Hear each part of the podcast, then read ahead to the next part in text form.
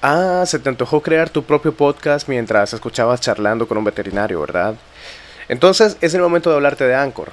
Anchor es una aplicación totalmente gratis y te da todas las herramientas para grabar, editar y hasta distribuir tu podcast en sitios como Spotify, Apple Podcast, Google Podcast y mucho más. Además, también te permite monetizar tus episodios. Descarga la aplicación y comienza a crear tu podcast en un solo lugar desde tu dispositivo móvil o anda a anchor.fm para comenzar a grabar. Ahora sí estás listo, ¿qué nos vas a contar?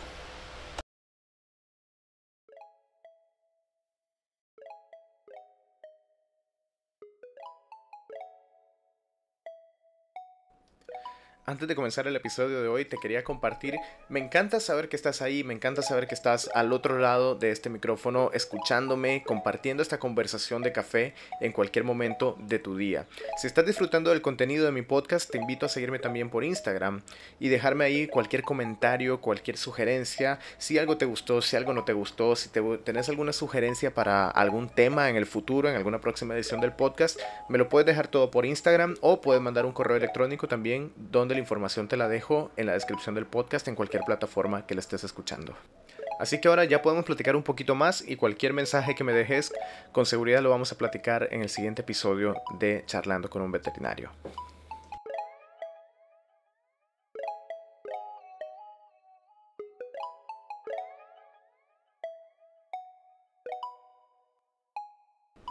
Acabas de terminar tu carrera universitaria, finalizaste tus pasantías y estás listo para comenzar a trabajar. Se supone que a este punto ya deberías saber todo lo que tendrías que saber para comenzar a ejercer como médico veterinario. ¿Cómo te hace sentir eso? Le pregunté a algunas personas acerca de este tema y te comparto en este podcast lo que nos contestaron.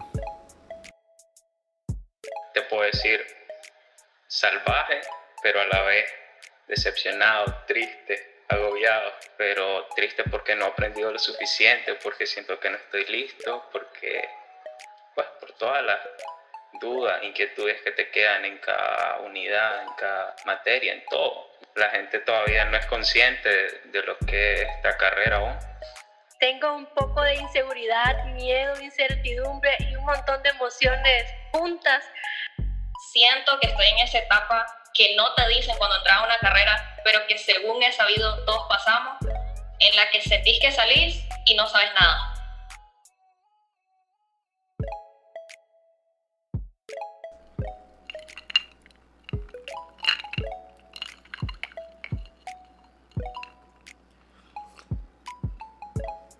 Eso que acabas de escuchar es una buena copa de whisky en esta noche de miércoles a las 10 y 36 de la noche para comenzar a acompañarte con mi podcast. Queridos amigos, bienvenidos, bienvenida a un nuevo episodio de Charlando con un veterinario. Te habla Sergio Díaz, médico veterinario de la hermosa ciudad de Granada, acá en Nicaragua. Hoy tengo, después de una prolongada, de un prolongado tiempo de espera, vengo a grabarte la parte 2 del episodio anterior acerca de cómo se trata, cómo se lleva, cómo se vive ser un estudiante de medicina veterinaria. Hoy, sin embargo, te tengo un episodio un poquito diferente, ¿sí? Hoy vamos a incluir entrevistas que le he hecho a diferentes personas a lo largo de estas últimas semanas en las que me he extralimitado con el tiempo para publicar este podcast, pero no importa porque te prometo que va a valer la pena y te va a gustar mucho y te va a parecer súper interesante todo lo que vamos a hablar en este episodio. Si ya pasó algo de tiempo de que escuchaste el anterior. Bueno, te voy a hacer un resumen muy rápido. Te estaba contando acerca de cómo fue mi experiencia como un estudiante. Te estaba contando acerca de que la medicina veterinaria tiene como dos líneas principales en las que uno se puede desarrollar. Pues básicamente la tendencia o la rama de especies mayores en las que uno trata con animales grandes, pues tipo vacas, caballos, animales de producción como cerdos. Eh, y está la otra rama que es la medicina de pequeñas especies, que es pues lo que, lo que conocen de mí, ¿no? Que soy un médico veterinario de perros y gatos, de mascotas, de animales de compañía, ¿no? Eh, todas estas ramas o mejor dicho, estas dos ramas de las que te estoy hablando, pues básicamente son las líneas principales por las que un veterinario normalmente se va. Sin embargo, bueno, al ser estudiante vas aprendiendo que puedes trabajar de muchísimas otras cosas. O sea, no solamente tienes que trabajar realmente con animales, sino que puedes trabajar en laboratorios, en, eh, farmacéuticas, puedes trabajar en, en aduanas. Eh, Puedes trabajar para Ministerio de Agricultura, en papeleo, en oficina, revisión de alimentos, inspección de, fármacos, de carnes, en animales de producción. O sea, hay muchísimas ramas en las que uno se puede desempeñar como médico veterinario. Y te hablaba anteriormente pues de esta, de, de esta división entre mayores y menores, porque bueno, son como las dos cosas que las personas buscan y, que popularmente se conocen, ¿no? Como el veterinario que atiende a mi perro no es el mismo veterinario que en caso de que yo tuviera una finca, va a llegar a mi finca y va a atender a mi ganado o a mis vacas, ¿no? Aquí pasa muy seguido eso, ¿no? Atiendo las mascotas de muchas personas que tal vez tienen finca, que tal vez tienen ganado, que tal vez tienen animales de producción, pero yo mismo cuando me preguntan si puedo atenderle a sus cerdos, que si puedo atenderle a sus vacas, a sus caballos, pues yo les digo, vea, sí sé hasta cierto punto acerca de estos animales, pero sinceramente no me siento con la confianza eh, ni con la seguridad de ir a tratarle pues un animal de estos porque lógicamente pues no tengo la experiencia que se requeriría para, para trabajar en ello, ¿no? Fuera de esto pues creo que cada quien, o sea, zapatero a sus zapatos definitivamente, ¿no? Cada quien eh, sabe con qué se siente cómodo, sabe de qué forma trabaja y yo pues me siento muy muy cómodo trabajando con perros y gatos. Ahí sí puedo hablar, hacer, decidir, quitar, poner, etcétera y tengo toda la seguridad para hacerlo. No, es así con otras especies, ¿verdad? Igual con otros ámbitos de la, de la carrera como, qué sé yo, microbiología, genética y todo eso, pues ahí pues ya no, ya no entro. Te hablaba sobre mis experiencias en la universidad también. Parte de estas experiencias, pues inicialmente te comentaba que eran yo en una universidad donde se supone que el, el, ámbito en el que nos querían educar o en el, el, ámbito en el que nos desarrollábamos como estudiantes giraba en torno a las vacas y a la producción animal, ¿no? Y me vas a preguntar, bueno, pero ¿por qué es tan importante eso? ¿Por qué hablas tanto de la producción y por qué tu universidad insistía tanto con las vacas, con las ovejas eh, con los cerdos y todo eso, ¿no? Bueno, como también te comentaba en el episodio anterior, pues yo estuve en una universidad que estaba muy orientada al perfeccionamiento, al desarrollo, al impulso del agro en Nicaragua. Y bueno, para darte unos datos interesantes, ¿no? Eh, para que te des, una idea de lo importante que es acá en Nicaragua, en Nicaragua la ganadería, pues básicamente la ganadería representa un 10% del Producto Interno Bruto de Nicaragua. O sea, imagínate qué cantidad dinero se mueve, pasa entre las patas de estos animales, ¿no? Así es increíble, de verdad. Y también te hablaba un poquito acerca de la otra carrera que yo tenía como segunda opción, que era la zootecnia. Te explicaba, creo que a, grandes rasgos de lo que se trataba, y pues bueno, eh, zootecnia la escogí como segunda opción en caso de no quedar en veterinaria sin saber exactamente qué era, sin saber eh, nada en realidad acerca de ella, pero como bueno, tenía el, prefijo zoo, yo dije, bueno, son animales, debe ser algo parecido, ¿no? Pues te voy a comentar un poquito acerca de esto también. Mira, la zootecnia es una carrera, eh, es una ingeniería, comencemos por ahí, sí, es una ingeniería que está pensada, una carrera que está pensada para la explotación de los animales. O sea, cuando te hablo de explotación no te hablo de maltrato, ¿verdad? Te hablo eh, de alcanzar el máximo rendimiento económico, el máximo rendimiento productivo que te puede producir o que te puede brindar una especie animal que sea destinada para estos propósitos, ¿no? Por ejemplo, eh, hablando de ganado, ¿verdad? ¿Cuánto dinero, por ejemplo, tendrías que presupuestarte para mantener un hato de ganado que sea, primero, rentable, autosostenible, ¿no? Para quien tiene este eh, este hato de ganado y que sus vacas sean autosostenibles en el sentido de que, bueno, lo que yo vendo, sea carne, sea leche, sea lo suficiente para mantener toda mi producción de todo el año. y que yo pueda vivir también de esto, generar una, generar una rentabilidad que me dé dinero para seguir viviendo, ¿no? ¿Cómo funciona esto? O sea, ¿qué, qué estudia el zootecnista y cuál es la diferencia con el médico veterinario? Primero, el médico veterinario, nosotros estamos enfocados en la salud. Ya te hablé de todas las cosas de las que podríamos trabajar, ¿no? Eh, pero estamos como, pues sí, enfocados en la medicina, enfocados en la salud, en el diagnóstico, en el tratamiento. Hace de cuenta, bueno, el médico, tu médico de la familia, ¿no? Tu médico, tu doctora, donde vas cuando estás enfermo. Eso es como el, punto de inicio del veterinario. Ya si te gusta otra cosa, pues lo tomas en otro momento, ¿no? Lo, o sea, lo, lo, estudias o te perfeccionas o te especializas en lo que sea que, quieras hacer en caso de que no sea medicina. El caso del zootecnista es bastante diferente. Aunque ciertas, mm, ciertas partes puedan parecer similares dentro del desarrollo profesional, dentro de la carrera, pues nuestro perfil es completamente diferente, incluyendo desde las clases que ves en la universidad. Te doy un ejemplo muy breve. Pues te hablaba de acerca del ganado bovino, ¿no? Entonces vamos a hablar un poquito más sobre eso.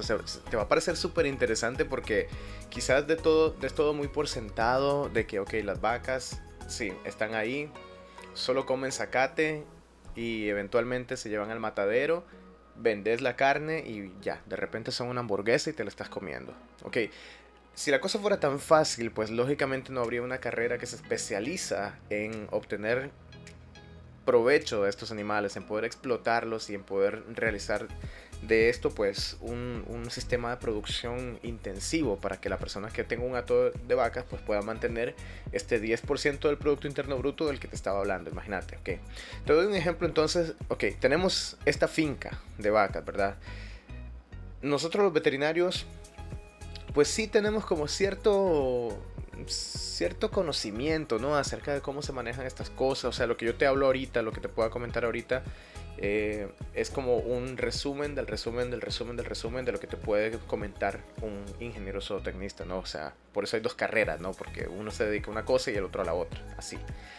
Pero para que te vayas dando una idea, ok, si nosotros nos preocupamos por la salud de un hato de ganado, ok, que hay una vaca que está enferma o que hay 25 vacas de 100 vacas que están enfermas, entonces tenemos que ver qué está pasando, que sea algún signo de una episootia, que, cuáles son los signos, los síntomas de todos los animales que están enfermos, eh, cuál va a ser el tratamiento que se les va a dar a estos animales, etc.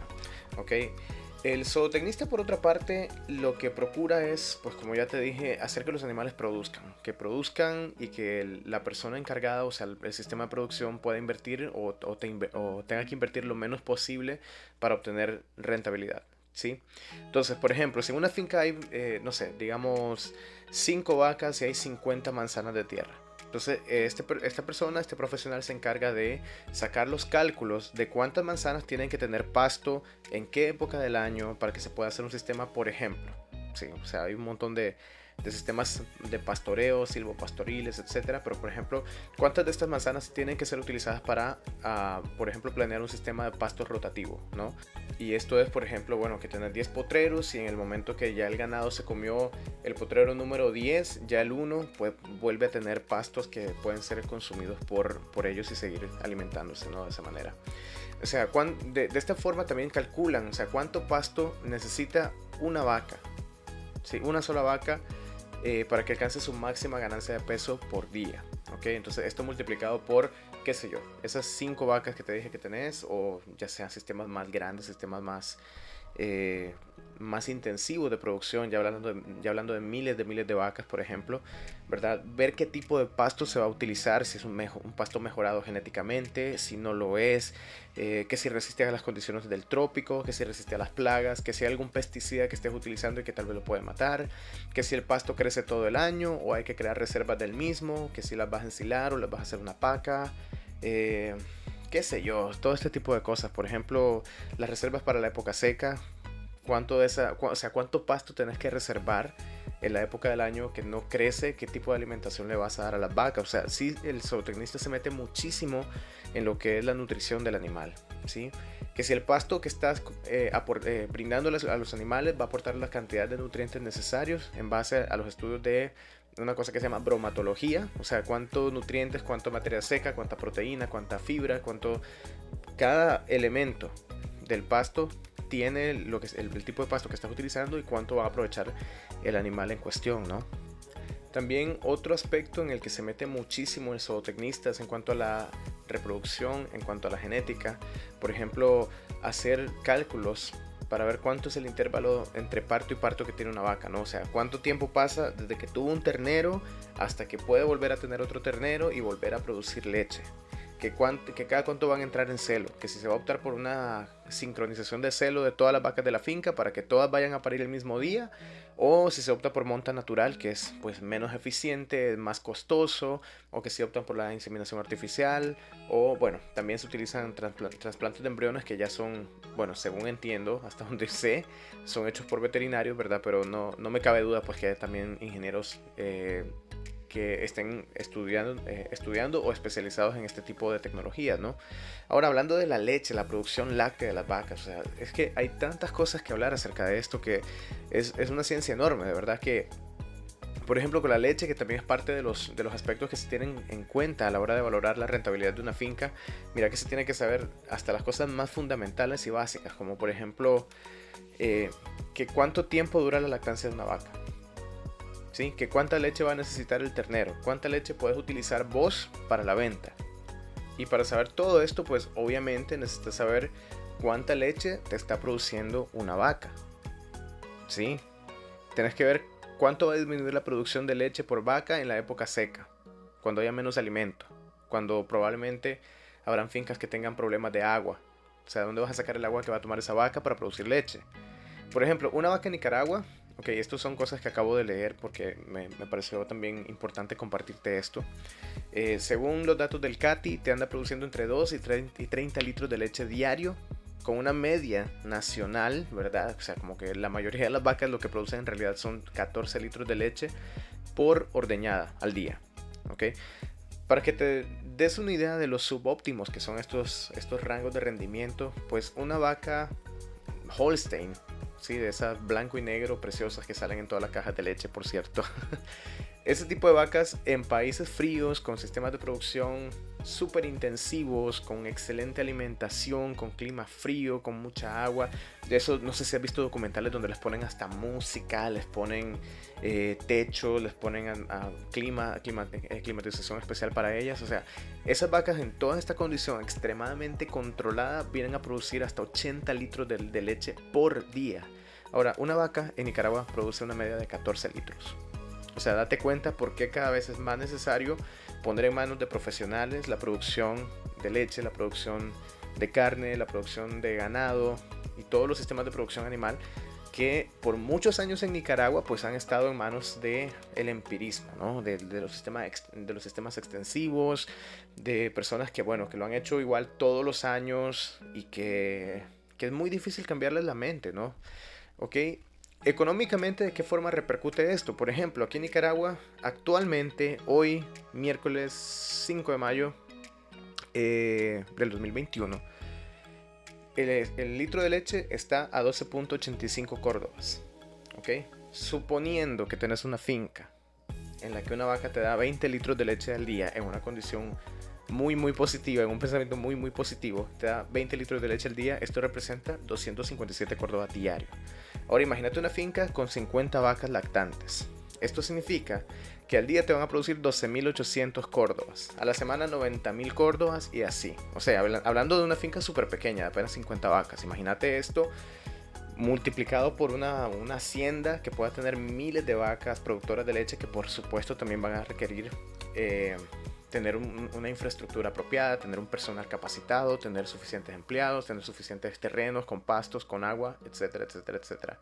Y esto es importante también mencionarlo porque cuando te hablo de que una persona que ha venido haciendo las cosas de la misma forma por años y años y años y años, y vos venís como un profesional recién egresado, como un estudiante que está estrenando su título nuevo y resplandeciente en su pared, y venís a decirle, mire señor, ok, yo sé que usted tiene 30 años de, de ordeñar a su vaca de esta manera.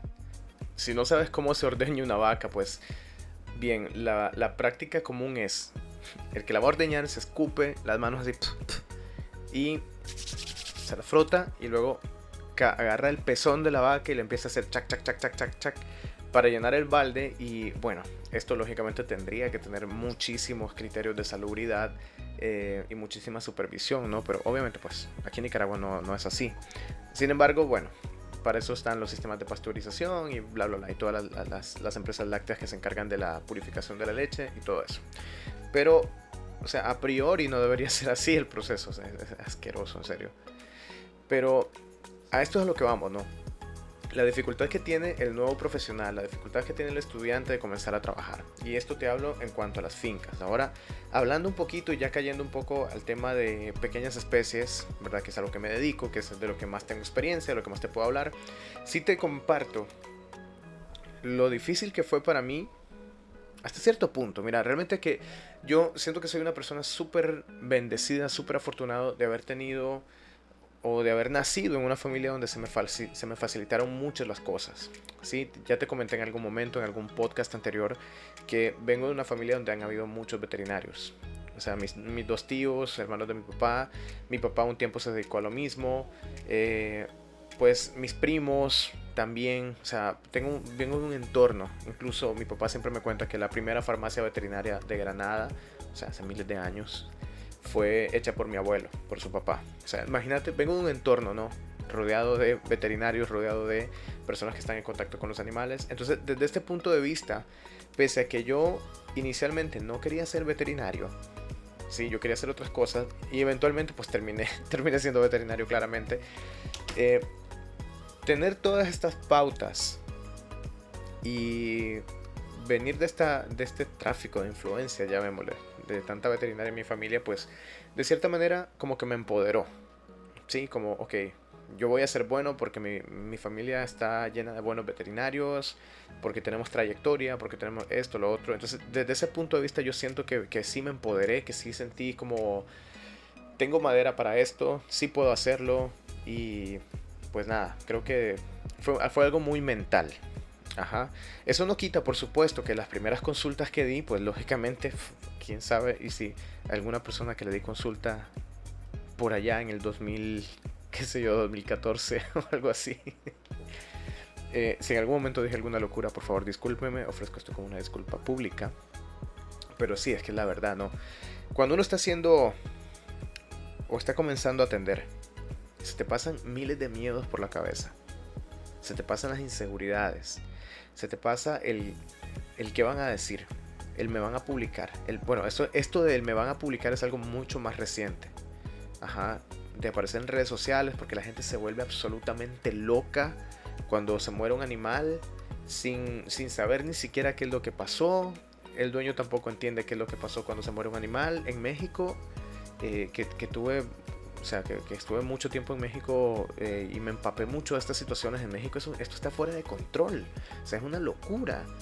¿Cuánto, hay veterinarios que se suicidan por la presión social que tienen, porque la gente los amenaza de muerte, pero bueno, en otro tema, en otro podcast tocamos esto, ¿no? Cuando estás comenzando a atender, pues tenés la inseguridad, tenés el miedo, tenés el qué van a decir, tenés el qué va a pasar, no querés inyectar a los, a los, perros, a los gatos, porque aunque sabes que le tenés que poner esto, vos decís, ala, y si tiene algún efecto secundario que todavía no, no, no, conozco, o cómo va a responder, o si le va a doler, o si no lo agarran bien, porque yo tampoco lo puedo agarrar bien, no sé qué decirle al dueño. Y son cosas súper importantes a tener en consideración al momento de dar tus primeras consultas, ¿no? Si te pasa, y seguramente que sí, y si estás, digamos, en primer año de la carrera, a mí me encanta esto. De verdad que en su momento me dio mucha risa porque yo también me la creía. Estaba en primer año de la universidad. Estaba viendo español, matemática, geografía, no sé por qué. Inglés, anatomía 1, bioquímica, química orgánica. O sea, ninguna clase que realmente tuviera que ver con medicina ni con absolutamente nada. Y yo iba, por ejemplo, con una camisa que decía medicina veterinaria, que no sé qué, o le comentaba a cualquier persona, o mi, mi papá o mi familia le, comenzaba, le, comentaba a alguien que yo estaba estudiando veterinaria, inmediatamente venían la legendaria frase que una vez que, que pisas la universidad, la escuela de veterinaria, te va a acompañar el resto de tu vida como una como un mantra, como una condena, no lo sé, alguna cosa de este tipo, ¿no? Una vez que vos tocas la escuela veterinaria, tu vida va a estar repleta de personas que en cuanto vos les digas que sos veterinario, lo siguiente que te van a decir es, mire, es que fíjese que tengo un perro. Y en ese momento, querido amigo, querida amiga, estás oficialmente inaugurado como profesional de la medicina veterinaria. O sea, nunca falta, nunca falta el sitio, reunión social, interacción interpersonal con quien sea al que vos le digas soy veterinario o soy estudiante veterinaria y lo siguiente que te dicen es, es que fíjese que tengo un perro y lo siguiente que, te dicen es, bueno, cualquier cosa, ¿no? Que está vomitando, que tiene garrapata, que no sé qué, que fíjense que me le mandaron tal y tal cosa, que yo siento que no me la están viendo bien, que quisiera que no sé qué cosa. Y vos te quedas pensando, bueno, si estás en primer año, en tus adentros sentís como que ya tenés que saber todo eso y seguramente vas a, sentir con tu cabeza, sí, sí, sí, sí, está bien, está bien el tratamiento, o no, no, yo, yo le recomendaría tal, tal otra cosa, que no sé qué. Y con el tiempo, con, cuando vas agarrando madurez, te das cuenta que, por favor, en la universidad no sabes nada. O sea, yo me, he tocado muy pocas veces realmente porque he tenido eh, eh, estudiantes muy buenos, eh, muy responsables, muy aterrizados, muy humildes y me encanta eso. Pero en dos que tres ocasiones he sentido así como que quieren dar a entender que saben más que yo, estando en tercer año, en cuarto año de la universidad, yo por favor, o sea, sí puedes creer que, porque leíste un artículo hoy, ya sos un, especialista, pero no, por favor, en, la universidad, salís de la universidad y no sabes nada, nada, absolutamente nada. Y sí, hay unos que se empoderan, que porque comenzaron a hacer pasantías con tal doctor, y ahí los ves que llega ese doctor con su pasante como garrapata, y llega el pasante que no quiere volver a ver a nadie sacando pecho, medio contestando las preguntas, viéndote por encima del hombro y yo, ¿what? ¿Qué está pasando aquí? Sí, ok, el que sabe aquí es el doctor y el hecho que vos andes detrás de ese doctor no significa que vos también sepas todo lo que sabe, ¿no? O sea, aterricemos un poquito, ¿sí? El asunto es que, bueno, te estaba hablando de nuestra condena perpetua, de, de conocer a alguien que te dice, tengo un perro que, y vos contestándole a esa persona como que sabe de lo que te estás hablando. Incluso yo actualmente después de muchos años trabajando de veterinario, todavía padezco lo mismo. O sea, conozco a alguien y lo siguiente que me dicen es eso, ¿no? Y yo como, ya, a estas alturas, pues la verdad es que me da igual, me da bastante igual. Y si me preguntan en la calle o en el supermercado, mire, es que tengo un perro que me le, me le mandaron esto. Sí, sí, sí, sí. Pues mire, no la puedo ayudar. O sea, no sé qué tiene su perro. No sé cómo están sus exámenes, no sé nada sigue el tratamiento que le prescribieron. O sea, que ¿qué te voy a venir yo a decir en el supermercado? No, está malo eso que te le mandaron, no se lo des. Mejor venite conmigo a la consulta. Que primero es, es antiético. Segundo, es absurdo que en el supermercado me voy a poner a dar una consulta. Y tercero, pues, no sé, como que a las personas les gusta mucho, no sé si es crear empatía con uno o hablar de sus mascotas. Seguramente que es más hablar, con su hablar de su mascota, perdón pero hay que, creo que hay que, también saber cómo, saber cómo llevarse a ese tipo de persona y decirle de una manera gentil como, mira, Prix, no te puedo ayudar, de verdad, como... O sea, no sé qué tiene tu perro de verdad. Tendría que verlo para revisarlo. Hay personas que se molestan, hay personas que te dicen como que no, y ahí no me puedes decir ahorita, si es que lo único que quieren ustedes es cobrarme, que no sé qué, que no sé cuánto. Y es que no, no se trata de eso. Se trata de que, ¿qué te voy a prescribir un medicamento sin saber qué tiene tu perro? No, por favor. Pero bueno, volviendo a lo, de las inseguridades, el día de hoy te tengo unas entrevistas bastante interesantes. Mira, eh, te hablo primero de las mías, de mi experiencia particular con la, con inseguridad de ser veterinario. Y es que yo tengo, uf, de verdad puedo llenar un podcast de una hora hablándote de, de un montón de historias que me habrán pasado en algún momento de la vida. Así tipo eh, el miedo hasta de poner una vacuna, el miedo, mira, una cosa, una cosa que sí me daba muchísimo miedo antes era atenderle el perro a un médico humano. O sea, me aterraba que me preguntaran algo que yo no sabía, que me, que me dijeran alguna cosa extraña, algo que yo no tenía entendimiento, lo que sea. E, eso me aterraba. De verdad que yo en algún momento me llamaron médicos humanos que mira que necesito que me mires a mi perro que no sé qué yo como ni no, no, puedo hoy mejor este eh, le recomiendo que vaya a tal parte sí, ahí se lo pueden atender o que no sé qué. Entonces son, son cosas que vas eliminando, bueno, obviamente con la experiencia, con la práctica, pero sobre todo con tu estudio. Mientras más te prepares, y ojo, con preparación no me refiero a llegar a quinto año de la universidad. quinto año es cualquier cosa. ¿sí? Para que si te sentís uno de esos estudiantes, sábelo todo, porque están en cuarto o quinto año de la universidad, por favor, quinto año no es nada. O sea, la educación continúa. La educación, la educación tiene que seguir, o sea, toda tu vida, porque es que esto se actualiza todos los días. Todo, hoy leíste el Tratado de Medicina Interna quinta edición y la sexta edición ya dice que todo lo que decía la quinta edición ya no es así, que ahora ya no se manejan los pacientes de la misma manera, que no sé qué, que hay un medicamento nuevo, que se descubrió tal molécula que produce tal célula en el cuerpo, entonces que ya las cosas cambiaron, o sea, es, es, es un rollo. Y así pasa en la medicina humana también, es un rollo, ¿no?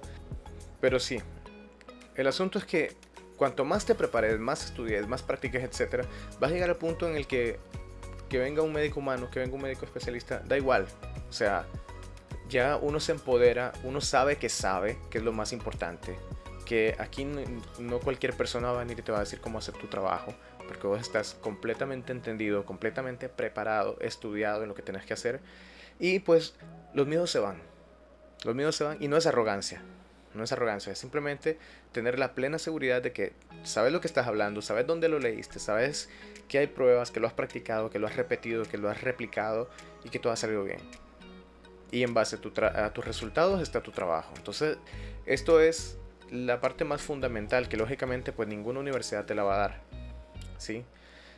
Una de las cosas que estaba hablando con las personas de que entrevisté, que son estudiantes, que unos están como a mitad de la carrera, otros están ya casi por terminar, otros ya terminaron, es que la universidad no te puede proveer todo lo que uno quisiera. Y te lo hablo como estudiante que fui, como profesor que soy, porque digamos que uno tiene un grupo de clase, qué sé yo, 10, 20 personas, lo que sea, es imposible que todos participen de una misma práctica. A veces, ok, a veces no llegan casos a la universidad porque por cualquier motivo no llegan casos, no puedes practicar, etc.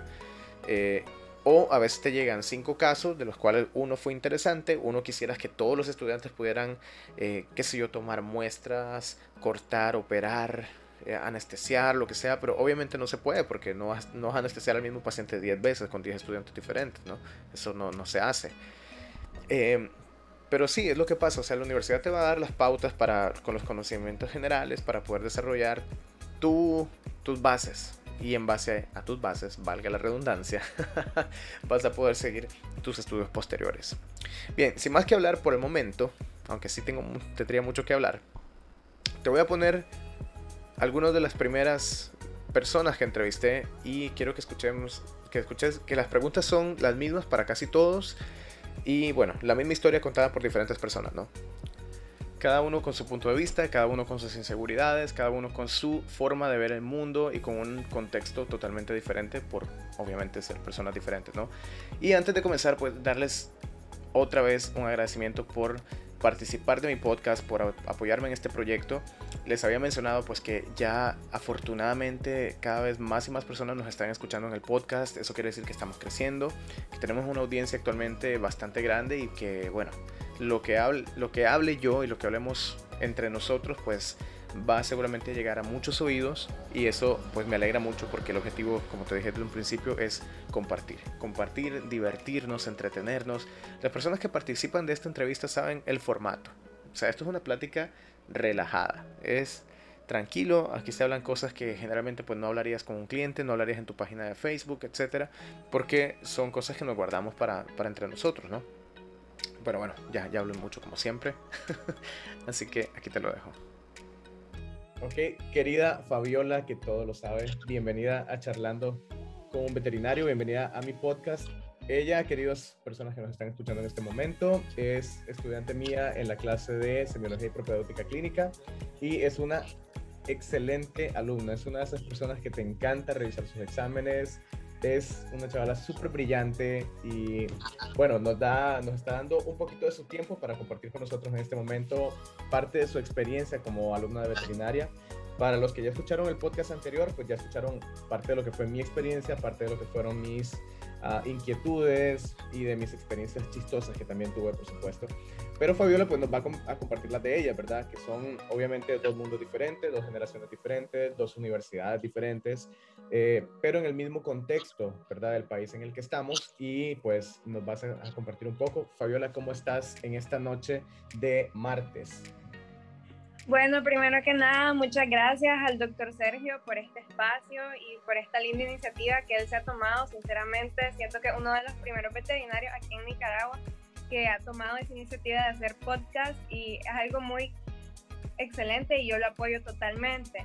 Eh, pues yo estoy bien y alegre de poder compartir mi experiencia hasta el momento porque yo estoy cursando actualmente tercer año, o sea, no es como que tenga la gran experiencia, pero ahí voy encaminada a la carrera.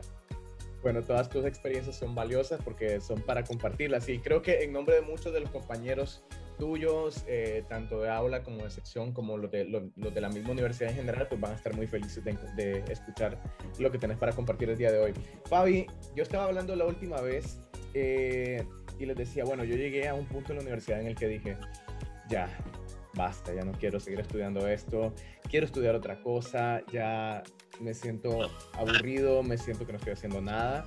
Llegué incluso a tercer, a tercer año y dije, mm, estoy en tercero, no sé nada. Llegué a quinto y dije, no sé nada, no sé qué voy a hacer con mi vida. No sé si eso te ha pasado, no sé qué nos quieres compartir al respecto. ¿Cómo va tu vida universitaria hasta este momento que estamos aquí sentados tomándonos un café para este podcast? Bueno, justamente hace como un mes me pasó eso.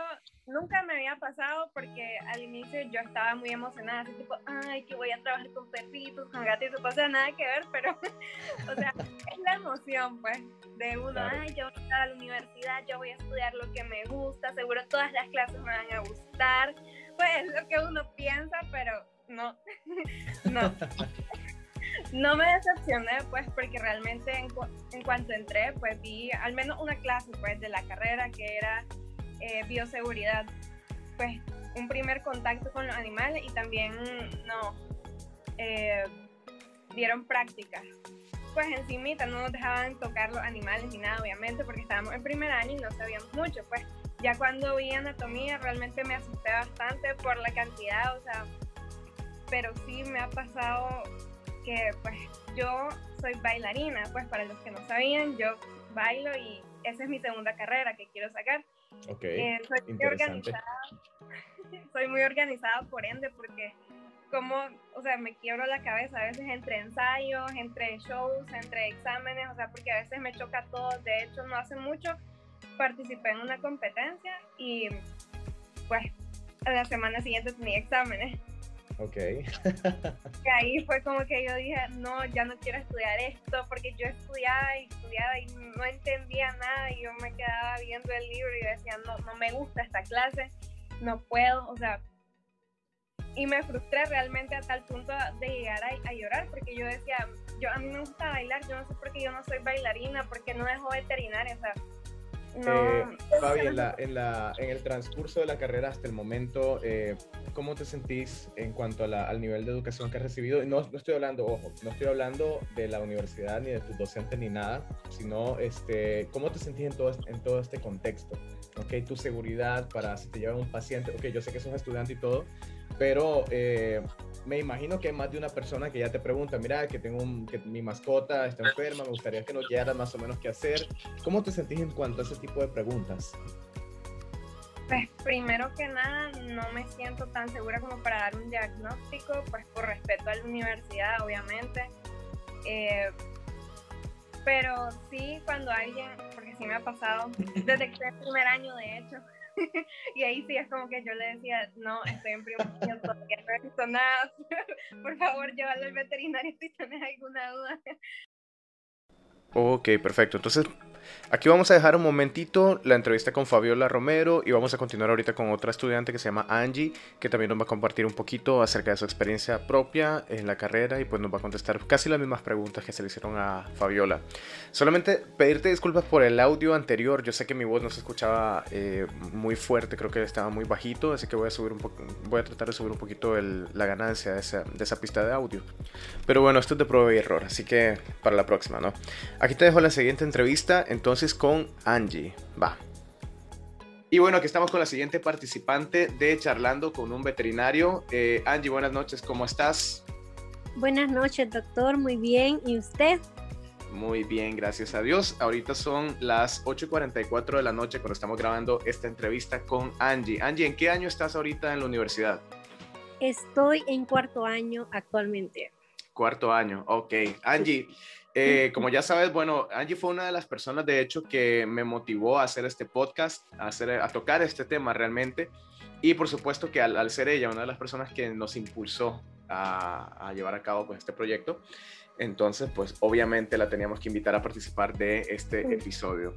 Angie, ¿cómo estás? Eh, quiero que nos compartas un par de cositas que me gustaría tocar en el, en el episodio de hoy. Las preguntas que le he estado haciendo a los estudiantes que han compartido anteriormente, pues son básicamente las mismas y lo que quiero saber es como la perspectiva que tiene cada uno y la forma en la que están llevando su universidad. ¿Ok? Bien.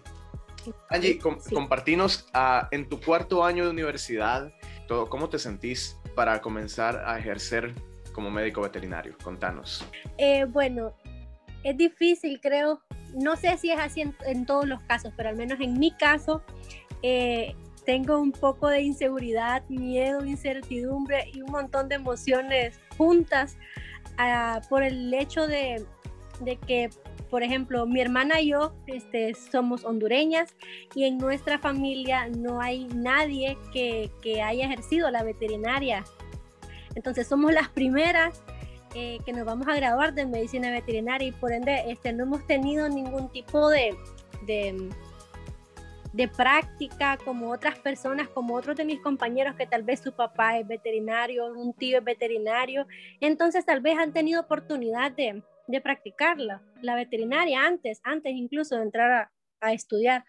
Pero nosotros eh, no.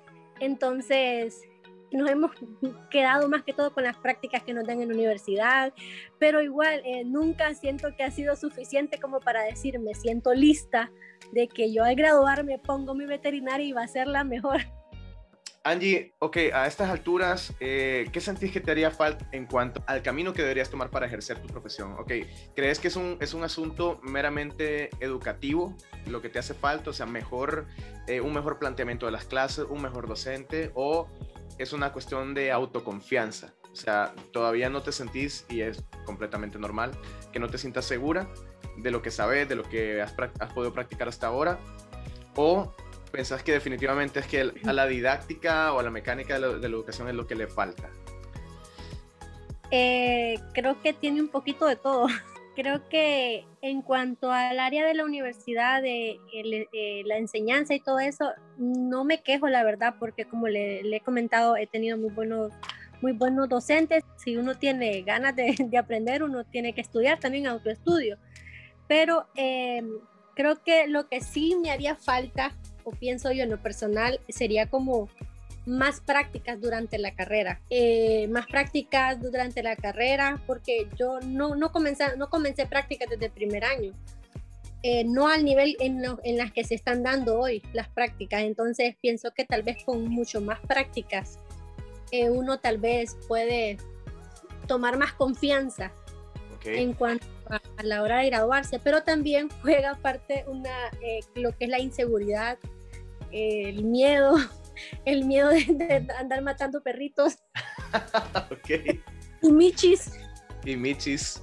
Ok, Angie, ¿cómo crees que, que, esa inseguridad, porque, ok, te, te comento, la, la, audiencia del podcast está creciendo, gracias a Dios nos estamos volviendo más populares. Eh, aproximadamente, bueno, ahorita con, con pocos episodios nos, nos, siguen aproximadamente 400 personas. Ok, eh, para todos los que te están escuchando y para los alumnos, por supuesto, que te escuchan, ¿Cómo crees que podrías vencer esa inseguridad según tu perspectiva? Aprovechar el tiempo al máximo, tratar de, buscar relaciones en las cuales em, uno pueda realizar prácticas, tratar de... Porque creo que uno de mis errores fue quedarme con que la universidad tenía que darme las prácticas. Entonces, no siempre atenderse a que la universidad te va a dar las prácticas, sino que tratar de buscar dónde aprender vos y, ejercer el conocimiento que te están dando. Correcto. Me parece muy, muy válido. Angie, ¿ya te ha pasado que te llegan personas, bueno, ya en cuarto año, por supuesto, me imagino que algún familiar, algún amigo cercano, algún vecino ya llega y te pregunta, mira, que mi perro o mi gato tiene X o Y cosa. ¿Qué, ¿Cómo lidias con este tipo de circunstancias? ¿Qué les decís? Sí, claro. Eh, bueno, eh, como le comentaba, el hecho de yo ser hondureña, mi messenger, yo nunca ah, chateo con nadie por messenger. Todos mis, mis, chats son de, hola, fíjate que tengo un perrito, que no sé qué. Típico. La vida del veterinario. Así es, entonces pues la verdad, eh, la gente, creo que todos sabemos esto, todos los que estamos en la carrera, los estudiantes y doctores, sabemos que las personas quieren o piensan que uno les tiene que resolver su problema eh, por vía teléfono, mensajes, llamadas. Y pues la verdad, yo lo que hago es, les, les digo, mira, tu perrito puede tener esto, pero yo no te puedo dar, decir, anda a comprar esto. Primera, porque tal vez no tenés algo cerca donde irlo a comprar. Y, no, y, es, algo muy curioso de que muchas veces te escriben a las 10 de la noche, 11 de la noche, donde puedes decir, puedes darle esto, pero la gente no lo tiene. Entonces, ¿de qué te sirve decir poder darle esto si la gente no lo tiene a la mano? Me encanta que, vos, que, vos, hayas sido la que dice esto y no no haya tenido que ser yo el que tiene que hablar de esto en el podcast. Y, cuando, y no, te, no te han llegado a buscar a tu casa y decirte, mira, aquí está el perro, revísalo, por favor, ¿qué tiene? Fíjese que, bueno, aquí en Nicaragua no me ha pasado. Cuando yo voy a Honduras, sí, eh, sí ya es más la gente, mira, tengo un perrito, de nivelo, todo eso. estás cobrando por tu trabajo, cobras bien, a veces no cobras. no, no importa cuánto, no me digas cuánto, pero si estás cobrando por tu trabajo o no.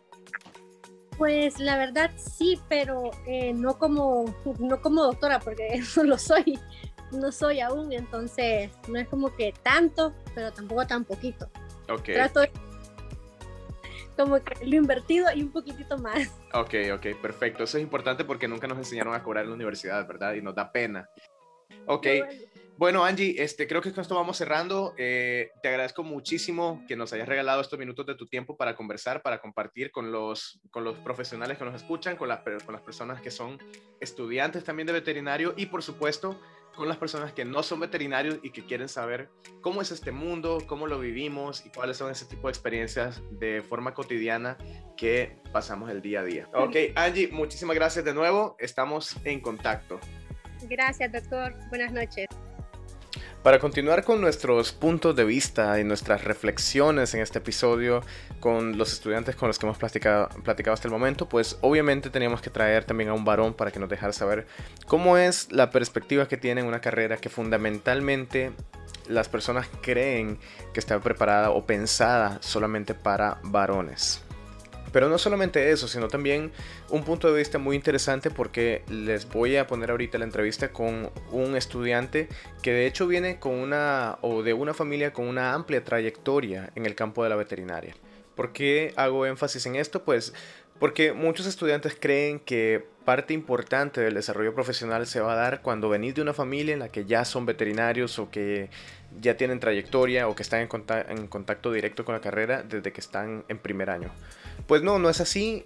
Eh, hay muchos profesionales que son excelentes y que en realidad nunca en su vida tocaron un perro hasta que llegaron a la universidad y por tanto pues también eh, a continuación el, próximo entrevistado pues nos va a compartir cómo es su experiencia viniendo de una familia con una trayectoria muy amplia pero que aún así se genera el efecto estudiante, este efecto de la ansiedad, del miedo y las inseguridades. Entonces él nos va a contar cómo se siente desde desde su posición en una familia pues que sí lo ha tenido en contacto por muchos años dentro de este mundo. Quedamos con él ahora. Ok, aquí tenemos a otro invitado para charlando con un veterinario. Hoy tenemos a el estudiante de medicina veterinaria, eh, doctor Infieri Bayardo Fletes. ¿Cómo está este Bayardo? ¿Cómo está esta noche? Hoy es martes 27 de abril, son las 10 y 40 de la noche, una hora bastante, bastante peculiar para comenzar a entrevistarte. ¿Cómo estás? Todo bien, todo bien, aquí desde Rivas. Ok, Bayardo es estudiante de la Universidad de Rivas, de la Universidad Antonio Valdivieso, y pues igual que, que las demás personas que han participado en, el, en las entrevistas, Bayardo, eh, todos hemos platicado acerca de lo mismo prácticamente, porque lo que queremos hacer es como una, un panorama ¿ok? así como las otras personas que participaron ya, vos vas a ser representante de esa comunidad estudiantil de la que todos somos parte, porque a lo largo de la carrera siempre vamos a ser estudiantes, siempre vamos a, tener un, grado de desconocimiento de X o Y tema, pero sobre todo al momento de salir de la licenciatura, eh, tenemos ese, ese pegón, ¿no? Ese pegón para empezar a trabajar, ese pegón de autoconfianza, ese pegón de algo que nos falta, un empujoncito para iniciar tu vida laboral. Bayardo, ah, ¿en qué año estás ahorita? Eh, actualmente estoy cursando cuarto año cuarto año, o sea, ya casi estás por salir prácticamente. ¿Cómo te sentís? Tristemente. ¿Cómo te sentís actualmente a punto de concluir tu licenciatura, tus estudios universitarios, eh, para comenzar a ejercer tu carrera? Te puedo decir salvaje, pero a la vez decepcionado, triste, agobiado, lo que sea, porque, o sea, feliz porque llevo en realidad cuatro años estudiando eh, cuatro años que, o sea, en realidad todas las carreras tienen su grado complejidad, pero el de este tiene su peculiaridad igual que todas. Y es duro, o sea, la gente todavía no es consciente de, lo que es esta carrera aún. Y entonces te puedo decir feliz porque he pasado mis clases, porque he aprendido, pero triste porque no he aprendido lo suficiente, porque siento que no estoy listo, porque, pues, por todas las dudas, inquietudes que te quedan en cada unidad, en cada materia, en todo. ¿De qué manera crees que podrías mejorar a la hora que terminas tu carrera, culminaste tus estudios? ¿De qué forma crees que, que la universidad podría mejorar un poquito esa confianza que se genera para tus adentros?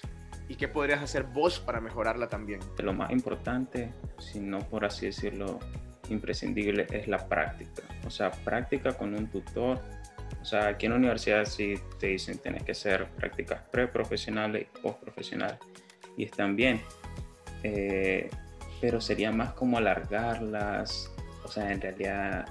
Ok, yo te entiendo y como profesor te voy a dar mi punto de vista.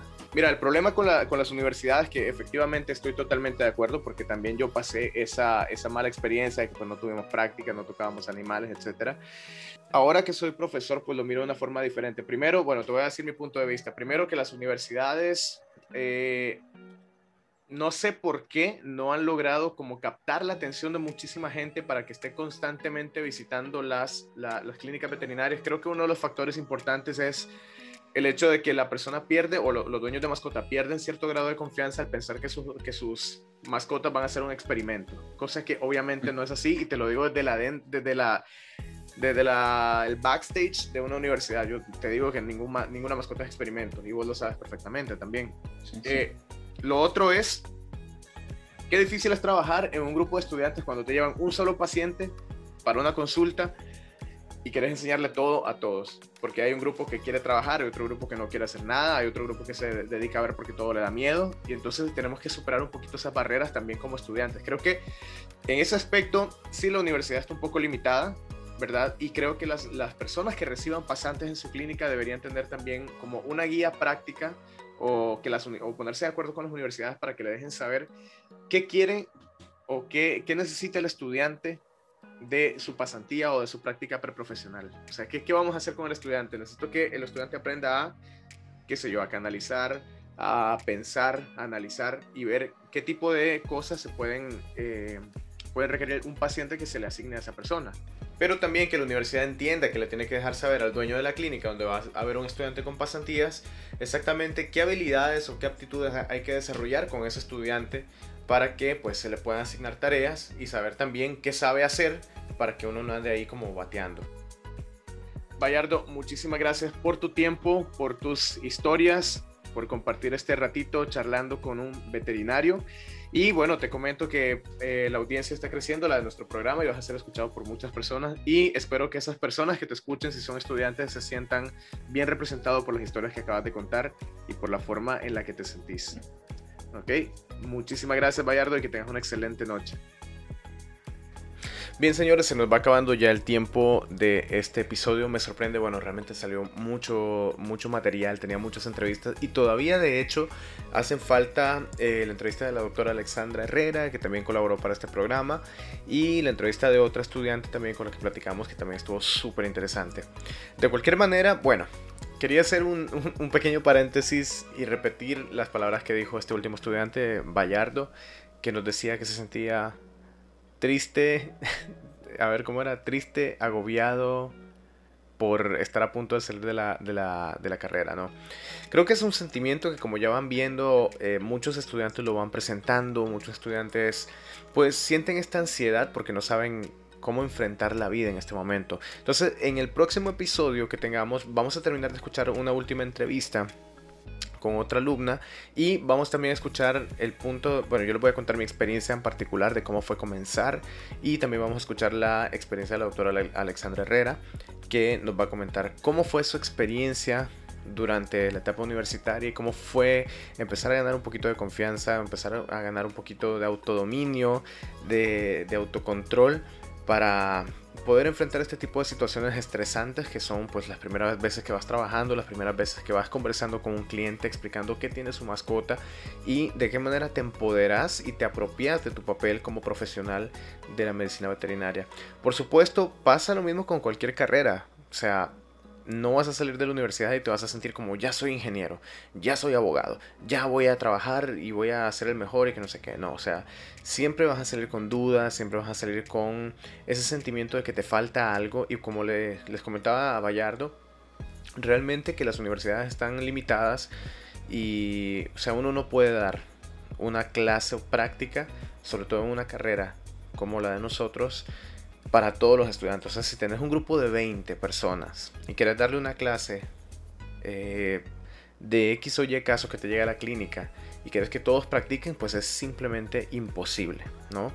Para eso, pues, lógicamente, lo ideal sería como tener un hospital donde las personas puedan pasar rotando de área, como se hace en medicina humana, exactamente igual, tener una etapa de internado. Y es que el problema es que aquí en Nicaragua no se hace porque no hay hospitales veterinarios. Ese es el problema, ¿verdad? Pero en todos los países o la mayoría de países de Latinoamérica que tienen las posibilidades de tener un hospital, tener un, hospital escuela, pues los estudiantes van pasando a través de cada área, ¿verdad? Y exactamente lo mismo que en medicina humana, ¿no? Pasan por, por cirugía, por imagenología, por medicina interna, por nefrología, por este, este, este, este y esta, hasta que al final pues te crea como un perfil profesional del que vas a apropiarte de lo que más te gustó para eventualmente escoger tu especialidad o tu rama a la que te, gustaría dedicarte ya de una forma más, pues sí, especializada, no valga la redundancia, tu especialidad. Y pues sí, esas son la, parte de las limitantes que tenemos, que lo vamos a seguir platicando en el siguiente episodio, solamente para volver a recordarte, si te gustó este episodio, si tienes algo que aportar, si te gustaría comentarnos algo, mándanos un audio al WhatsApp te lo, te lo dejo por acá, es el 8370, 8498 en Nicaragua, obviamente. O puedes seguirnos en nuestra página de Instagram, charlando con un veterinario. Déjanos tus mensajes, déjanos tus comentarios, tus preguntas. Si nos quieres decir, ah, me gustó tal parte que dijeron durante el episodio tal, comentanos, no importa, nos encanta saber ¿Qué es lo que pensás sobre este programa? ¿Qué es lo que pensás sobre lo que estamos compartiendo, el material? ¿Qué te gustaría que habláramos? Todos tus comentarios son bienvenidos para que todos formemos parte de esta comunidad, de este podcast que va creciendo poco a poco, que seguramente si lo hiciera con más frecuencia pues sería mucho más rápido. Pero lo mismo, ¿no? Si quieres compartir algo, si quieres comentar algo que me gustó esto, no me gustó esto, déjame saber, mandanos un correo electrónico, ahí está también en la descripción del podcast. Eh, seguir el Instagram, etcétera, estamos para compartir entre todos. Entonces te dejo por este momento y a continuación pues ya vamos a empezar a preparar la siguiente parte para que puedas seguir disfrutando de esta conversación. Así que te dejo por ahora y que tengas un excelente día, una excelente noche, una excelente mañana, lo que sea, pero que te vaya genial el día